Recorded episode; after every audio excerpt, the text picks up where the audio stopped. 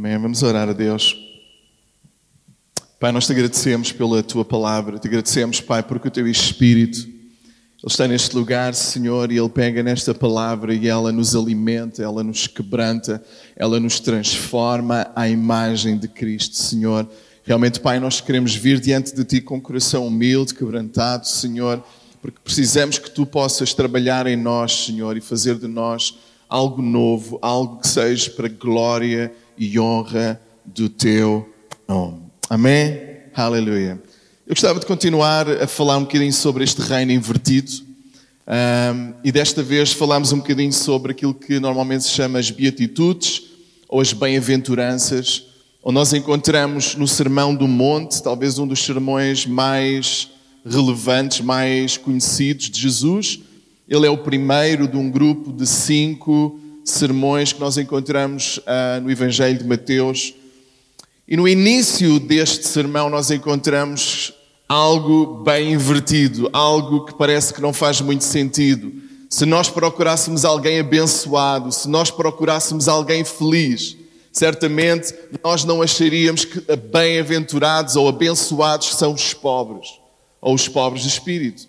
Talvez não coubesse na nossa mente nós pensarmos que felizes são aqueles que choram. Talvez nós, na nossa mente, nós enquadramos outro tipo de gente que é abençoada por Deus.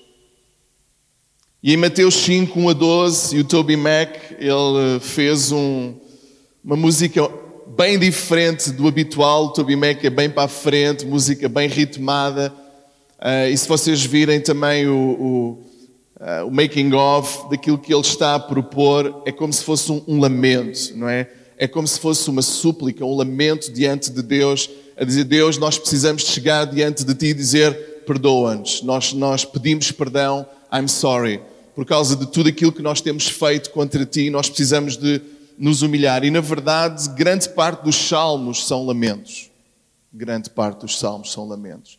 Mas nós agora preferimos talvez coisas mais alegres, mais festivas e também fazem parte. Mas às vezes nós precisamos de olhar e perceber uh, o timing e aquilo que Deus está a falar a cada um de nós, de uma forma pessoal e como igreja. E Mateus 5, 1 a 12, nós encontramos então uh, este texto fantástico e nós hoje vamos ver apenas três bem-aventuranças e depois, se Deus permitir, vamos continuar também pelas, pelas outras. São oito que nós encontramos. Diz assim: Vendo Jesus as multidões, subiu ao monte e, como se assentasse, aproximando-se os seus discípulos, e ele passou a ensiná-los, dizendo: Bem-aventurados os pobres de espírito, porque deles é o reino dos céus. Bem-aventurados os que choram, porque eles serão consolados. Bem-aventurados os mansos, porque herdarão a terra. Bem-aventurados os que têm fome e sede de justiça, porque serão fartos. Bem-aventurados os misericordiosos, porque alcançarão misericórdia. Bem-aventurados os limpos de coração, porque verão a Deus. Bem-aventurados os pacificadores, porque serão chamados filhos de Deus. Bem-aventurados os perseguidos por causa da justiça, porque deles é o reino dos céus. Bem-aventurados sois quanto por minha causa vos injuriarem, vos perseguirem e mentindo disserem todo o mal contra vós regozijai-vos e exaltai, porque grande é o vosso galardão nos céus, pois assim perseguiram os profetas que vieram antes de vós. Então, como nós vimos, o que é que significa reino, reino de Deus ou reino dos céus? Percebemos que é a mensagem central de Cristo. Arrependei-vos, porque é chegado o reino de Deus. O que é o reino de Deus? E é isso que nós estamos a tentar entender. Porque hoje em dia nós colocamos a coisa como cristão, nós colocamos a coisa com, às vezes, um rótulo simples, fácil, mas na verdade Deus está a preparar aqueles que são cidadãos do reino dos céus. E reino tem a ver com o domínio de um rei. Reino dos céus é um lugar onde Deus, Ele governa, onde Deus, Ele tem autoridade. E neste reino invertido, abençoados são os pobres, e nós vamos perceber o que é que é isso, pobres. E felizes são os que choram, como é que isso pode fazer sentido? O que é que significa ser cidadão do reino? Que características tem aqueles esses cidadãos do reino dos céus e como é que eu posso ter a certeza que faço parte desse reino? Que características é que esse reino tem? Como é que eu tenho a certeza que eu faço parte desse reino? E uma coisa interessante é que Jesus subiu ao monte. E naquela altura não havia assim tantos montes para que fosse habitual Jesus subir ao monte. Nós encontramos aqui uma, uma metáfora, encontramos aqui alguma coisa que compara Jesus com Moisés, que foi o grande ensinador do Antigo Testamento, e na verdade Jesus está-se a destacar como aquele que é em, acima de Moisés. O seu, o seu ensino é superior uh, ao ensino de Moisés. Então, quando ele sobe uh, ao monte, há aqui uma há aqui uma, uma imagem na mente das pessoas quando Moisés subiu ao Monte Sinai ali Deus lhe deu os dez mandamentos e depois desses dez mandamentos surgiram 613 mandamentos que o povo de Israel teria que seguir e os israelitas vez após vez falharam. Vez após vez falharam. Uh, na verdade, se nós olharmos para a Bíblia, depois deles terem recebido essa revelação da vontade perfeita de Deus, passado um pouco, né? O que é que eles fizeram? Começaram a adorar ídolos, começaram a, a, a fazer tudo aquilo que era contrário à lei de Deus. A multidão ficou maravilhada, diz uh, Mateus 7, 28, no final deste, deste sermão do monte, ou da montanha, diz que uh, a multidão ficou maravilhada porque ele tinha autoridade. Jesus não falava como os escribas, não falava como os religiosos que sabiam muito, mas havia uma autoridade na vida dele, havia uma autoridade naquilo que ele fazia. O que é que significa aqui bem-aventurado? Em algumas versões diz feliz. E o verbo no grego é makarios, que pode ser, pode ser traduzido como feliz ou mais do que feliz, mas o, o sentido aqui é aquele que tem a bênção de Deus, aquele que é alvo da bênção de Deus. Aqui, este termo de bem-aventurado é aquele que encontra, Deus encontra nele prazer. Aquele que é alvo da graça, da bênção de Deus. É como se fosse, eu vou abençoar alguém, eu vou abençoar aquela, aquela pessoa. E quando nós vimos aquela pessoa, nós sabemos que não é por ela, mas ela é alvo da bênção de Deus. Tem que haver alguma coisa fora dela para que uh, a forma como aquela pessoa vive possa ser tão abençoada. E hoje vamos meditar em três, três destas bênçãos que às vezes não nos parecem à primeira vista muito apetecíveis, mas que são o caminho para a verdadeira felicidade e são o caminho para nós nos posicionarmos para a bênção de Deus. Quantos querem a bênção de Deus sobre a sua vida, mais do que um prazer momentâneo? Amém? Podem levantar mais alto? Amém? Se esse é o vosso coração, quer perceber qual é os teus princípios e como ser alvo da bênção de Deus, como fazer parte deste reino de Deus, como ser realmente cristão. E a primeira coisa que nós encontramos é que são abençoados os pobres ou os pobres de espírito. Na verdade, Mateus 5,3 diz pobres de espírito, mas se nós formos no, ver no, no, contexto paralelo, né, os evangelhos sinóticos, o que é que isso significa? Há, há diferentes evangelhos que relatam a mesma coisa, a mesma passagem, o mesmo ensino. E Lucas ele diz: Então, olhando para ele, os seus discípulos, disse-lhes: Bem-aventurados vós, os pobres, porque vosso é o reino de Deus. Parece que complica um bocado. O outro, pobres de espírito, em algumas versões, nós encontramos humildes, pessoas que são humildes, simples, mas se nós vamos a Lucas, diz pobres, pobres. E ainda faz um contraste maior, dizendo o quê? Ai dos ricos. Eh, Lucas 6, 24 e 25. Ai de vós ricos, porque já tendes a vossa consolação. Ai de vós os que estáis fartos, pois tereis fome. E ai de vós os que agora rides, porque vos lamentareis e chorareis. Então, será que para entrar no reino de Deus eu preciso de renunciar toda a riqueza? Será que é isso que Jesus está a dizer? O que é que significa ser pobre ou ser pobre de espírito? O que é que significa? O que é que é indispensável para mim eu, eu, eu ser, eu fazer, eu ter, para que eu possa ser alvo da bênção de Deus e possa entrar no reino de Deus. Na verdade, esta é uma questão importante. O que é que significa aqui pobre? E ali nós vemos no contexto da palavra de Deus e nos ensinos de Deus que muitas vezes aqueles que confiavam nas suas riquezas, eles dificilmente entravam no reino dos céus. Eu sei que é mais fácil eu dizer-vos logo: esta pobreza não tem a ver com coisas materiais. Mas pode ter. Não tem, mas pode ter. Como é que isso é? Onde o meu coração está. Se o meu coração estiver nas riquezas, se o meu foco estiver em primeiro lugar em eu ter o meu conforto e eu confiar mais nas riquezas do que naquilo que o meu rei diz, então essas riquezas podem, na verdade, me impedir de alcançar as maiores riquezas que são as celestiais. E quando nós encontramos o contexto daquilo que Jesus fala, nós encontramos que Jesus disse: Olha, vocês não podem servir a dois senhores, ou vocês servem a, um, a Mamon, ou vocês servem a Deus. Na verdade, Jesus estava a dizer que muitos dos judeus eles, eles serviam a Deus nos tempos livres, mas na verdade o seu foco era a riqueza.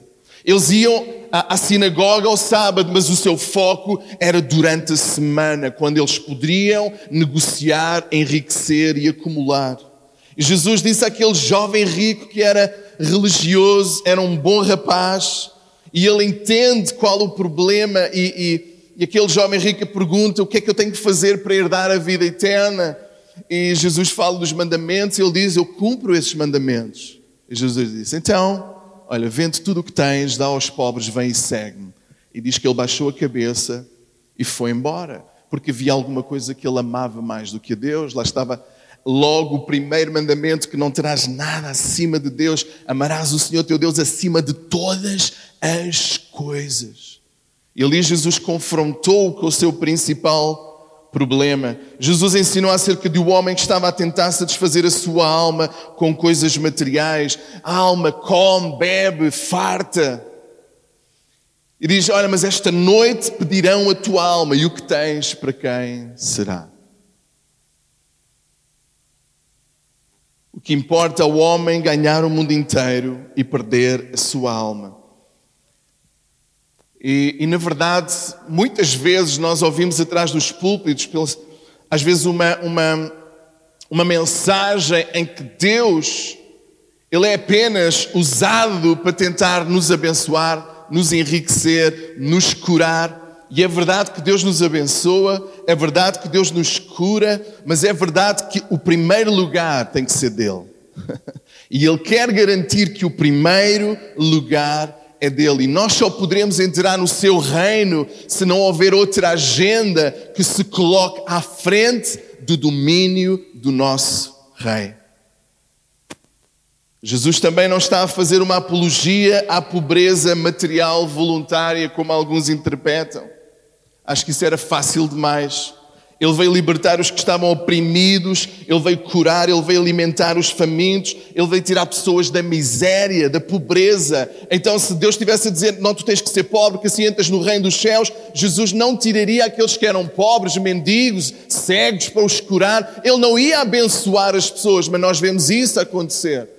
Então, qual é o paradigma aqui? Isso não é ser rico, não é ser pobre, é Deus ter o centro da nossa adoração. E mais, Pobre aqui tem a ver com minha condição espiritual. Eu entender que eu sou pobre, miserável, um pecador, sem a graça de Deus, eu estou completamente vazio. Não importa a minha conta bancária, não importa o carro que eu conduzo, se eu não tenho Deus, se eu não encontrei este reino, eu sou miserável.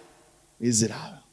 E quantas pessoas às vezes que aparentam ser tão grandes, na verdade são pessoas oprimidas, vazias e que precisam realmente da verdadeira riqueza. Jesus afirmou: nem só de pão viverá o homem, mas de toda a palavra que sai da boca de Deus. Significa que há um alimento maior do que o alimento físico, há um alimento maior do que aquilo que eu posso ter e acumular na minha mão. Jesus disse que o Pai sabe que temos que comer, vestir, mas Ele diz: Olha, não vivas ansioso. Eu bem sei que vocês precisam de comer e de vestir. Mas ele diz: Olha, vocês olhem para as aves do céu, vocês vejam como o meu Pai toma conta de vocês, de todas as vossas necessidades. Amém? E nós temos este Deus maravilhoso quando nós confiamos nele e quando nós depositamos nele a nossa confiança, ele cuida de nós nos mínimos detalhes. Então a chave não é ter pouco, a chave não é ter muito, a chave é ser Deus, o Senhor de tudo o que eu tenho. A chave é colocar o reino de Deus e o meu rei e a sua justiça em primeiro lugar. E não tentar passar uma vida a tentar acumular, acumular e posso perder o mais, o mais precioso e aquilo que tem mais valor. Não era assim? Apenas com os ricos da altura. E Jesus até disse que é mais difícil, né? Um rico entrar no reino dos céus do que um camelo passar pelo buraco de uma agulha e muitos falam acerca do que será isso. No fundo, isso é uma hipérbole, né? É quase que se fosse hoje em dia, é mais difícil uh, alguém estar no reino dos céus, talvez como alguém muito forte entrar pelo aquele, aquele buraquinho das máquinas, pôr a moeda, né? Um buraquinho pequenino para pôr a moeda. É, é como se fosse. Jesus está aqui a usar uma expressão para entendermos que às vezes há coisas que nos impedem de alcançar a verdadeira felicidade e alcançar a verdadeira riqueza e alcançar o reino de Deus. E nós encontramos também que não apenas os ricos, mas os religiosos dos dias de Jesus, eles se achavam os maiores.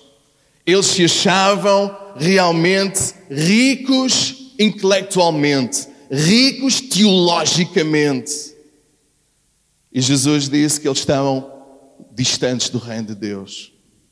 Encontramos isso na parábola do filho pródigo, quando o filho está cheio dele, mas quando ele decide, ele sabe, eu, eu, eu, eu não tenho nada aqui, eu não tenho, eu não tenho por onde me virar, eu vou voltar à casa do pai. E ele percebeu que depois de ter gasto tudo aquilo que Deus lhe tinha, o pai lhe tinha dado, ele disse: Só tenho uma alternativa, é me voltar outra vez, é voltar outra vez à casa do Pai. E nós temos ali uma figura do que é o arrependimento, do que é eu reconhecer que eu não tenho nada sem o Pai, eu não tenho nada sem aquilo que Deus me dá. Muitos religiosos eles estavam cheios daquilo que é chamado justiça própria. Eles oravam diante de todos, eles jejuavam duas vezes por semana, eles davam o dízimo até daquilo que crescia no quintal e na plantazinha, eles davam o dízimo até do hortelã que crescia lá na janela da cozinha, não é? Eles eram tão certinhos. Eles eram tão, mas Jesus disse que eles estavam tão longe do reino de Deus porque eles não entenderam aquilo que diz lá em Apocalipse, que eles eram pobres, rotos e nus e que precisavam de ser vestidos com a graça de Deus durante todo o Antigo Testamento até Jesus. Quando veio a lei, as pessoas entendiam que elas não conseguiam cumprir a lei na sua própria força. E quando Jesus sobe ao monte para ensinar, em vez de ele baixar a fasquia, ele aumenta a fasquia. Ele diz agora: uh, homicídio não é apenas quando tu matas alguém, homicídio pode ser com as tuas palavras, as palavras também podem matar. Agora, quando tu adulteras, não é quando tu vais para a cama de alguém que não és casado, é quando tu na tua mente tu adulteras no teu coração e na tua mente, tu já estás a pecar diante de Deus. E Jesus começa a elevar a fasquia de tal forma, dizer, olha, aqueles que apenas amam os seus, os seus amigos, não, não é nada demais. Eu quero que vocês possam amar os vossos inimigos. Eu quero que vocês possam fazer aos outros aqueles que querem que eles vos façam a vós. Eu quero que haja apenas o sim, sim, não, não na vossa boca. Não é preciso vocês andarem a jurar pelo céu, pela terra, pelo templo. E aqui Jesus está a mostrar alguma coisa tão clara que nós não podemos entrar no reino de Deus pelaquilo que fazemos ou temos.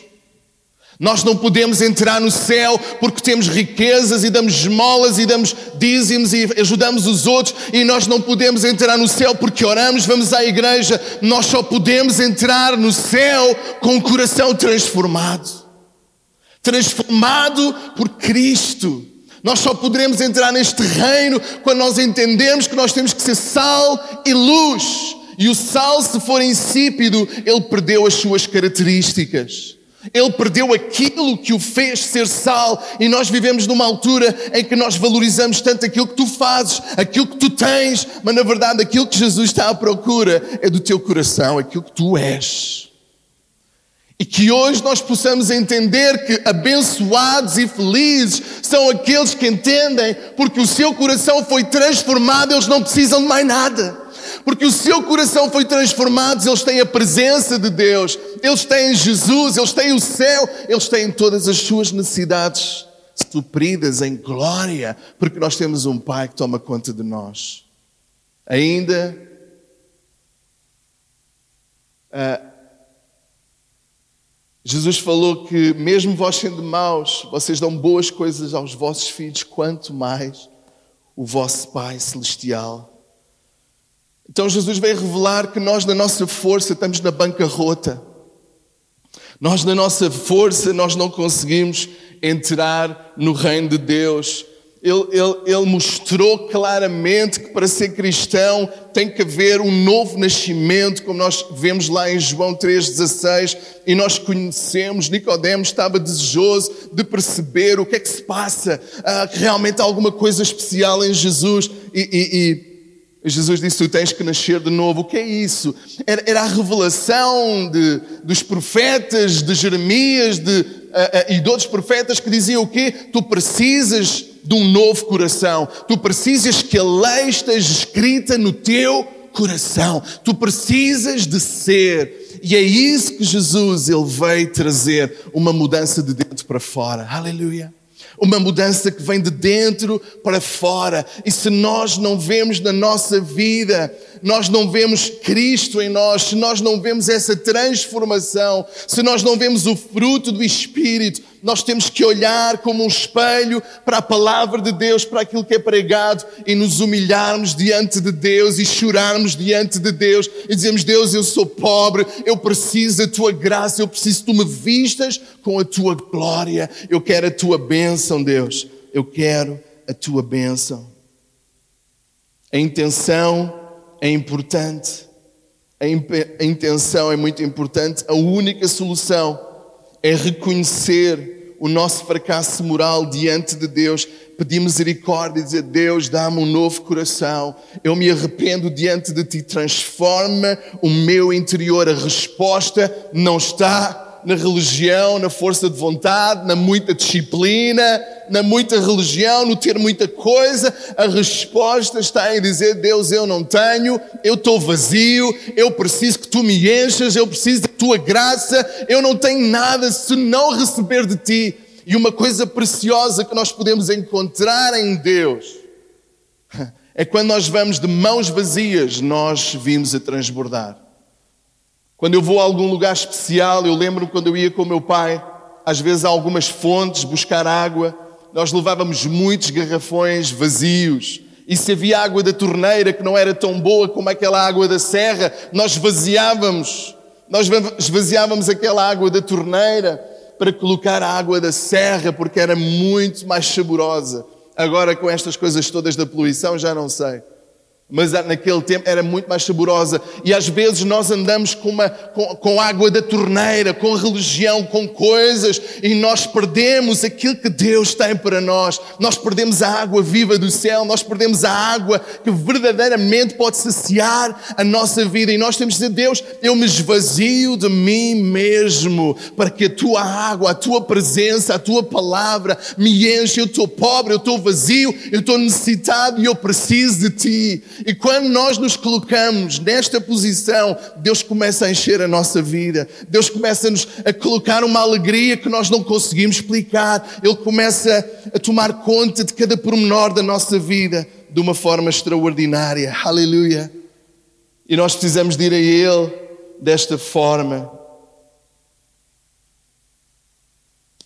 No verso 4, nós encontramos que bem-aventurados são os que choram, porque eles serão consolados. Afinal, chorar não é um sinal de fraqueza, mas nos coloca numa posição de sermos consolados por Deus.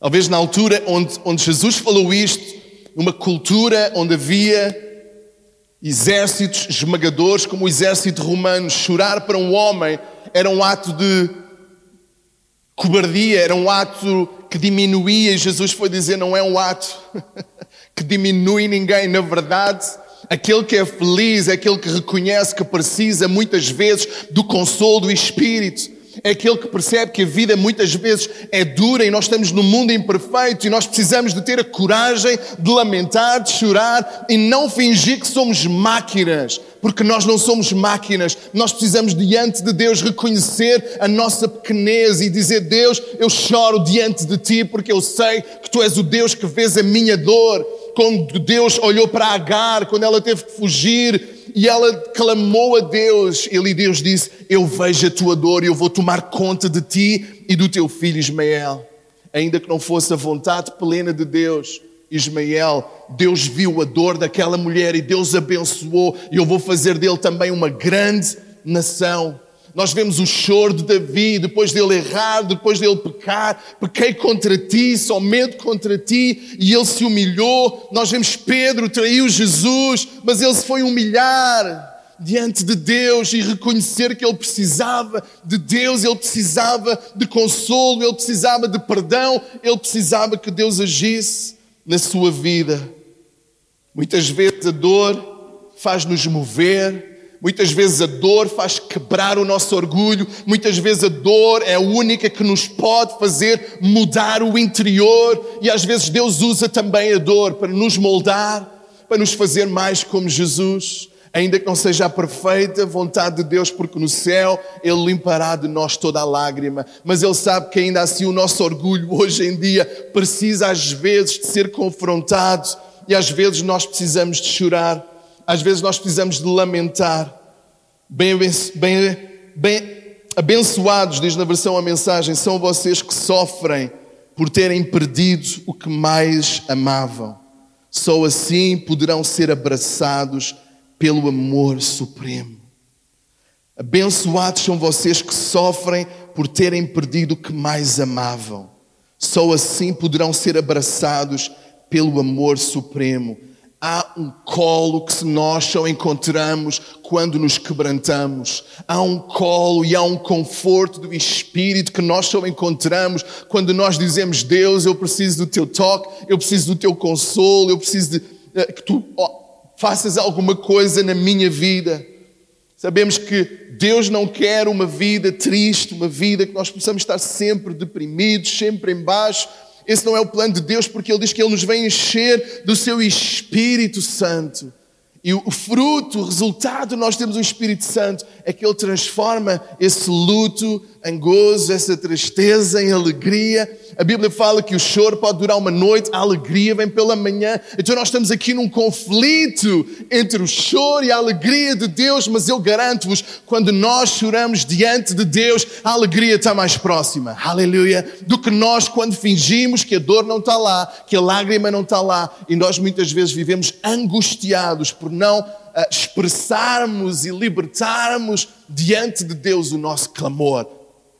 Chorar é manifestar uma dor, chorar é manifestar que alguma coisa foi injusta, chorar é manifestar que eu tenho saudades de alguém que perdi, chorar é eu dizer eu preciso de Deus na minha vida, chorar é eu dizer eu ainda estou tão longe de me assemelhar ao meu Salvador e ao meu Cristo, chorar é eu olhar para o meu pecado e dizer mas porquê que eu tantas vezes ainda estou preso em coisas assim?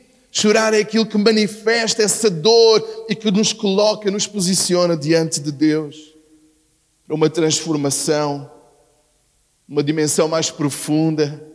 Deus quer trazer em nós um coração quebrantado,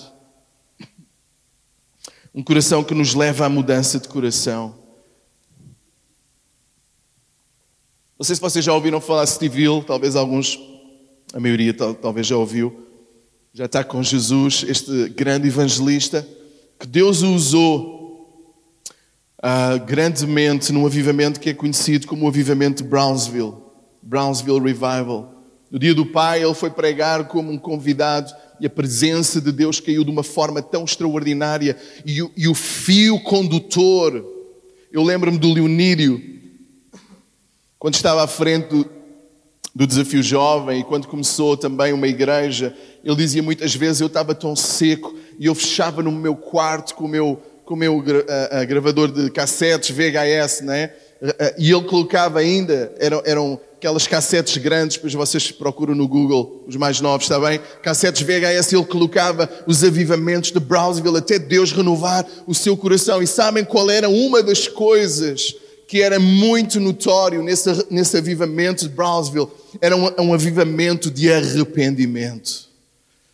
Pessoas de todas as idades, pessoas engravatadas, elas, elas vinham ao altar se arrepender diante de Deus.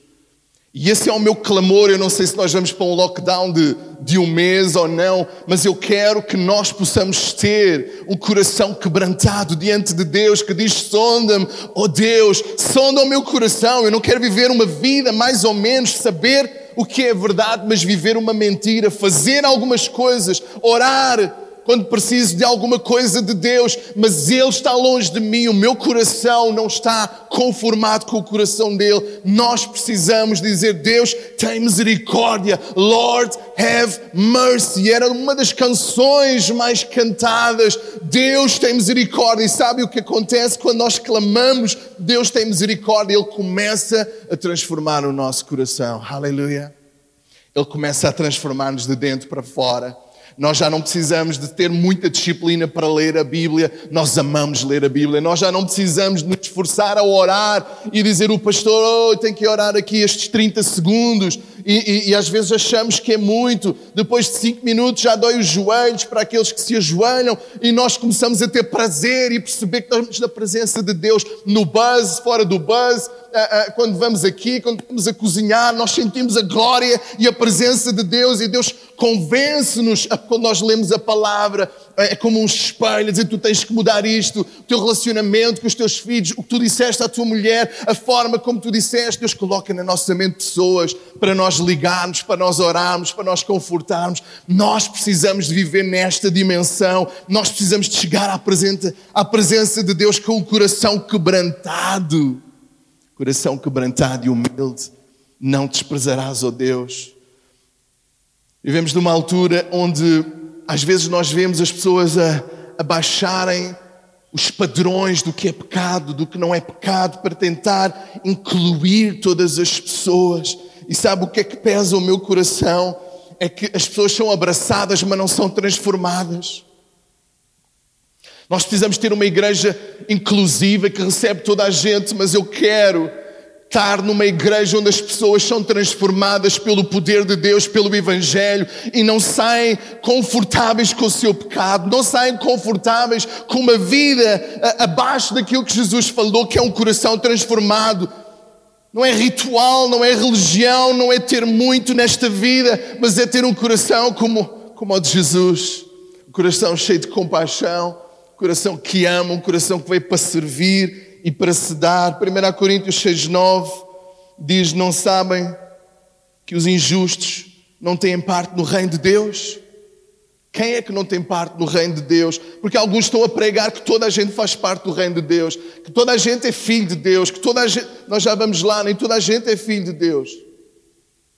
A Bíblia fala também que aqueles que são filhos do diabo e aqueles que são filhos de Deus. E aqui nós encontramos o contraste.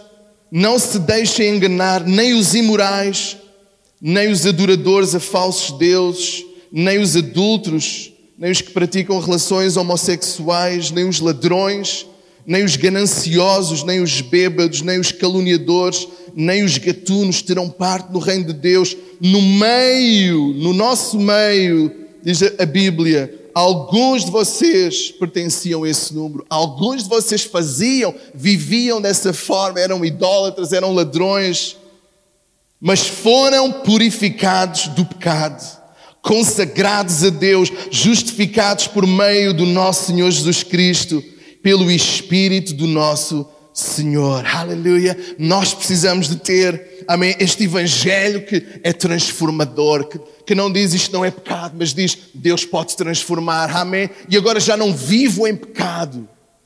Agora, se porventura pecar, é diferente. Nós ainda não estamos perfeitos, nós ainda não chegamos lá, nós erramos, mas a nossa natureza agora é diferente. Agora nós temos uma sensibilidade ao pecado até maior do que aquela que tínhamos. Quando nós aceitamos primeiro o Senhor, significa que Ele está a trabalhar, mas cuidado com a insensibilidade ao pecado. Já nada é pecado, já faço tudo igual, não há diferença nenhuma na minha vida, na vida de alguém que não tem Deus. Na verdade, às vezes até é o contrário, nós precisamos de chorar as nossas misérias. Nós precisamos estar sensíveis ao Espírito Santo. Nós precisamos dizer: Deus, sonda-me, Senhor, sonda-me, Deus. Oh, Deus, amolece o meu coração, eu estou frio, eu estou, eu estou a precisar que tu possas amolecer. Qual foi a última vez que choraste quando estavas a ler a palavra de Deus, quando Deus falou ao teu coração? Qual foi a última vez que disseste isto é para mim, eu preciso agarrar nisto? Alguns de vocês estão a dizer isto é verdade, o que ele está a dizer. Se calhar outros estão a olhar para o relógio, a dizer vamos lá ver se isto termina, para ir para uma parte mais interessante, mais engraçada. Como é que está a temperatura espiritual do nosso coração? Será que nós temos a convicção do Espírito? Ou foi a última vez que choraste pela convicção do Espírito e da palavra? Porque nós ainda não chegamos lá. Nós precisamos que Ele nos possa continuar a quebrantar e na verdade, Jesus ele estava a citar o Antigo Testamento, ele estava a dizer aquilo que Deus ansiava, eu vim cumprir. Aquilo que os vossos antepassados ansiavam e tanto tentaram e não conseguiram, agora vocês vão ser capazes, porque eu vou transformar o vosso coração, eu vou colocar em mim o meu espírito, eu vou colocar em vocês, amém? Vocês vão ser abraçados, amados, uma nova natureza, uma nova natureza. O Espírito do Senhor está sobre mim, porque o Senhor me ungiu para pregar as boas novas aos quebrantados e enviou-me a curar os quebrantados de coração e a proclamar liberdade aos cativos e a pôr em liberdade os algemados, a pregoar o ano aceitável do Senhor, o dia da vingança do nosso Deus e a consolar todos os que choram. Jesus ele veio cumprir aquilo que estava profetizado acerca do Messias, ele veio para consolar aqueles que choram. Mas ai daqueles que não choram, porque a Bíblia diz que todos pecaram, separados estão da glória de Deus. Significa que aquele que está insensível à voz do Espírito, ou mergulhado no pecado, ou mergulhado no orgulho, ou na religião, ele está longe de encontrar vida, gozo e a bênção de Deus. Ezequiel 11, 19 diz que eu lhes darei um novo coração Jeremias 33 diz: Eu porei a lei no seu interior e escreverei no seu coração. Deus quer transformar o nosso choro em alegria, amém? A tristeza de vocês se transformará em alegria. Diz lá em João 16: vocês vão ser consolados. E esta palavra tem a ver, significa consolar, encorajar, fortalecer. E o Espírito Santo vai para ser o consolador aquele que estaria conosco. E vou avançar para o último ponto. Bem-aventurados os mansos, porque eles herdarão a terra. Afinal, os mansos são os grandes conquistadores. Os mansos são aqueles que conquistam aquilo que Deus tem para nós. Naquela altura, os romanos, eles eram os grandes conquistadores porque eles eram considerados uh, um exército ou um império de ferro. Eles eram inquebráveis, eles eram indobráveis. Eles, onde iam, eles tinham que dizer isto pertence a nós e nós vamos queimar, esmagar. E Jesus, Ele dá uma, uma vertente totalmente diferente. As coisas de Deus, as coisas de, do, do reino de Deus é conquistado pelos mansos. Na verdade, a única vez, penso, que Jesus fala acerca de si próprio em relação a um atributo que nós devemos buscar e clamar, diz: Aprendei de mim, porque eu sou manso e humilde. Aprendei de mim, porque eu sou manso e humilde de coração. E nós precisamos de encontrar esta mansidão. No original significa gentileza, bondade, espírito, humildade. E nós precisamos de buscar, e Jesus aqui estava a citar o Salmo 37, 11, que diz que os mansos herdarão a terra e se deleitarão na abundância de paz. Nós vemos Moisés, que foi considerado o homem mais manso da terra. Ele conquistou, ele levou o povo de Deus a conquistar a terra prometida, mas ele foi quebrado 40 anos no deserto. Ele tentou fazer na força dele, matou alguém, fugiu, teve 40 anos a ser moldado por Deus, até que Deus disse: está na altura, Moisés, eu vou te usar, eu estou contigo, nós vamos conquistar uma terra nova. E eu creio que nós precisamos estar nesse posicionamento de mansidão para que Deus use a nossa vida de uma forma extraordinária. Amém? Para que nós possamos dizer não somos miseráveis, não somos coitadinhos que andamos sempre a chorar. Não, nós choramos diante de Deus, mas nós nos levantamos lá como um leão conquistador, aleluia, que tem o Espírito Santo de Deus, que sabe as promessas de Deus, que sabe onde está a sua confiança. Está no Deus que fez o céu e a terra. Fica de pé no nome de Jesus.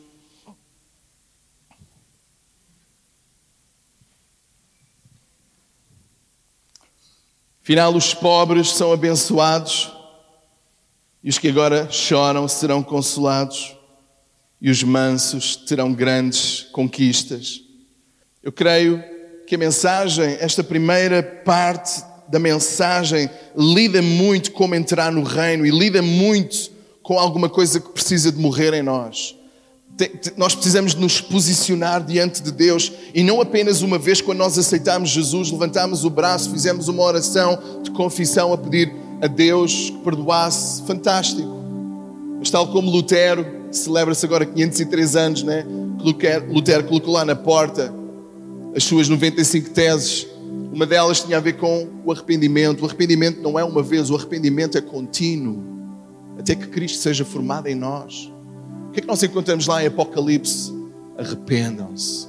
Vocês pensam que vocês não são frios, não são quentes, vocês pensam que são muito bons, vocês são pobres, rotos, nos arrepende. Jesus ele disse que, eu, eu, uh, que Deus ele, ele corrige a quem ama.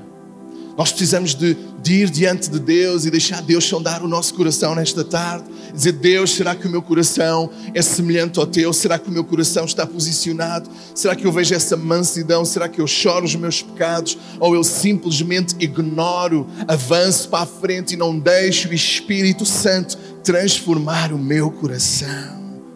Dá-me, filho meu, o teu coração. Deus não quer a tua performance. Deus não quer apenas que tu venhas ao culto. Deus não quer apenas te abençoar materialmente, dar-te um marido, uma esposa, três filhos. Deus quer transformar o teu coração. Deus quer te transformar de dentro para fora. E para isso acontecer, nós precisamos de nos arrepender, significa uma mudança de, de mente, que leva a uma mudança comportamental. Nós precisamos de mudar a nossa vida. Não me importa quanto tempo estás na igreja, se os teus pais são ou não crentes, isso não importa nada a nossa posição. Nós precisamos de sondar o nosso coração. Eu gostava que tu fechasses os teus olhos no teu lugar e que tu pedisses ao Espírito Santo. É Ele que convence, não sou eu, é palavra pelo Espírito que convence. E isto foi aquilo que Deus colocou no meu coração para partilhar convosco, mas eu sei que é o Espírito Santo de Deus agora que trabalha no íntimo de cada um. Será que nós temos a consciência que sem Deus somos pobres? Ou nós estamos a tentar acumular? A tentar ser, a tentar acumular, a tentar acumular. Essa é a nossa prioridade. Nós precisamos de remover essa prioridade e colocar Deus no centro. Deus no primeiro lugar? Será que não há lágrimas? Será que não há sensibilidade? Não temos mais sensibilidade do Espírito Santo de Deus? Ou será que o Espírito Santo de Deus ainda, ainda fala conosco a dizer esta série, esta cena, isto tu estás a pensar, isto tu estás a falar, não está certo. Tu precisas colocar bem com Deus, tu precisas te arrepender, tu precisas transformar, tu precisas de deixar Deus consolar o teu coração. Estás aflito. E nós precisamos desta mansidão. Nós precisamos de voltar ao primeiro amor. Voltar ao primeiro amor. Voltar ao primeiro amor. Enquanto o grupo de louvor nos ajuda e sobe, eu gostava que nós ainda tirássemos algum tempo para deixar o Espírito Santo de Deus sondar o nosso coração e dizer: Deus, tem misericórdia da minha vida, sonda o meu coração, Senhor. Transforma-me, Deus, muda-me, Senhor. Oh, Deus, trabalha em mim, Senhor. Ajuda-me a entender Eu sem ti nada sou, eu preciso da tua bênção, eu preciso do teu toque, eu preciso da tua glória. E como o Toby Mac colocou na sua música, I'm sorry. Esta possa ser a nossa oração agora, dizer Deus, I'm sorry de viver para mim próprio. I'm sorry, Deus, perdoa-me, Senhor, de discriminar por cor da pele, por status. Deus, perdoa-me, Senhor, quando vivo um cristianismo tão diluído, Senhor. Que Cristo não é visto na minha vida, Senhor. Perdoa-nos, Senhor. Sonda-nos, ó Deus. Sonda-nos, ó Deus. Aleluia. Aleluia. Hallelujah.